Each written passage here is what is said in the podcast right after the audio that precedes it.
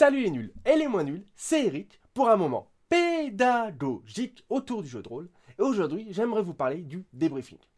Le débriefing, simplement, qu'est-ce que c'est? Il s'agit d'un moment privilégié entre tous et toutes autour de la table ou sur un serveur Discord lorsqu'il s'agit d'une partie en virtuel, en distanciel et pas en présentiel, où on va pouvoir discuter de notre ressenti après une partie de jeu de rôle. Mettre en lumière les points que l'on a appréciés, les points que l'on a moins appréciés, et voilà, c'est globalement ça le débriefing. Ça possède plusieurs intérêts, ça possède plusieurs objectifs. En tant que meneur de jeu, tout d'abord, ça vous permet de savoir tout simplement si les joueurs et les joueuses autour de la table se sont amusés à la partie que vous avez animée.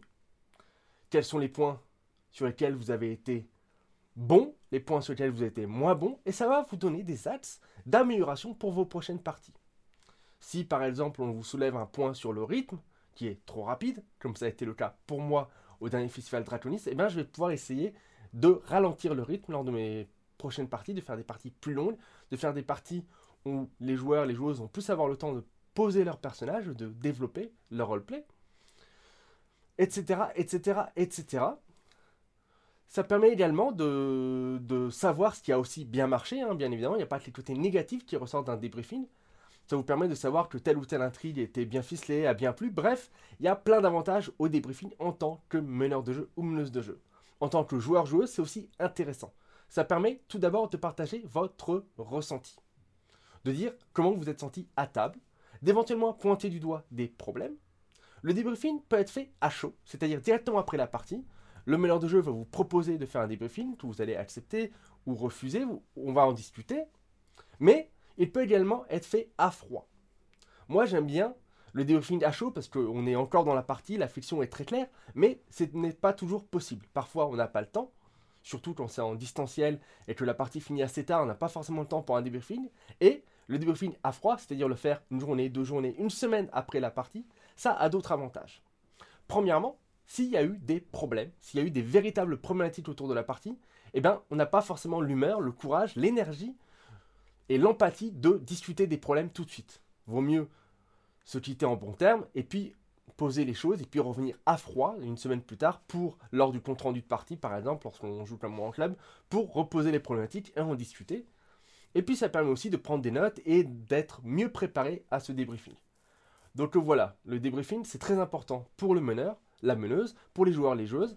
C'est aussi très important lorsque vous êtes comme moi, auteur de jeu à l'occasion ou autrice et que vous créez des jeux? Lorsque vous faites des playtests, le debriefing c'est aussi le moment pour voir tout ce qui a fonctionné dans votre univers, tout ce qui a moins fonctionné, ainsi que les mécaniques de résolution, le système de jeu, savoir tout ce qui a fonctionné ou pas fonctionné en tant qu'auteur pour pouvoir faire ensuite des améliorations, des ajustements, de l'équilibrage. Bref, le debriefing c'est bien, le debriefing mangez-en, faites-en.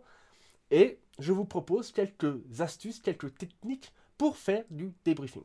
La rose, les bourgeons et les épines est une technique où chaque joueuse ou chaque joueur va parler d'une expérience qu'elle a aimée, tout d'abord la rose, d'un élément du jeu qui va lui rester, qui l'a marqué, qui l'a profondément touché ou bouleversé et qui va rester dans son esprit, le bourgeon, et pour finir, d'un élément à améliorer, l'épine. On peut également utiliser la technique du sandwich. La joueuse ou le joueur si elle ou il le souhaite, hein, les débriefings c'est toujours quelque chose de facultatif. On vous demande votre ressenti, on vous demande votre avis sur la partie pour éventuellement l'améliorer. Faut pas se sentir obligé de participer à un débriefing. Vous n'avez peut-être pas le temps, vous n'avez peut-être pas envie.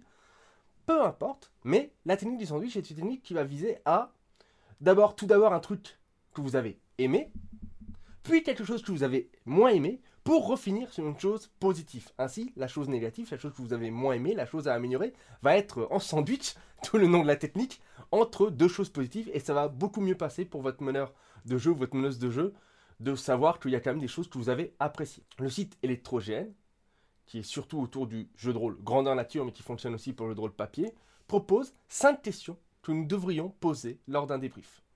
Comment vous sentez-vous à la fin de cette partie? De quoi avez-vous besoin là tout de suite? De quoi aurez-vous besoin? Demain Voulez-vous partager un moment positif ou négatif mais mémorable du jeu avec les autres? Si vous devriez garder quelque chose de votre personnage, ce serait quoi? Et si vous deviez organiser ce jeu la semaine prochaine, qu'est-ce que vous changeriez? Voilà, c'est cinq questions simples, ouvertes, qui vont permettre à chacun de partager son ressenti d'une part, proposer des numération d'autre part. Voilà, c'est tout pour le débriefing.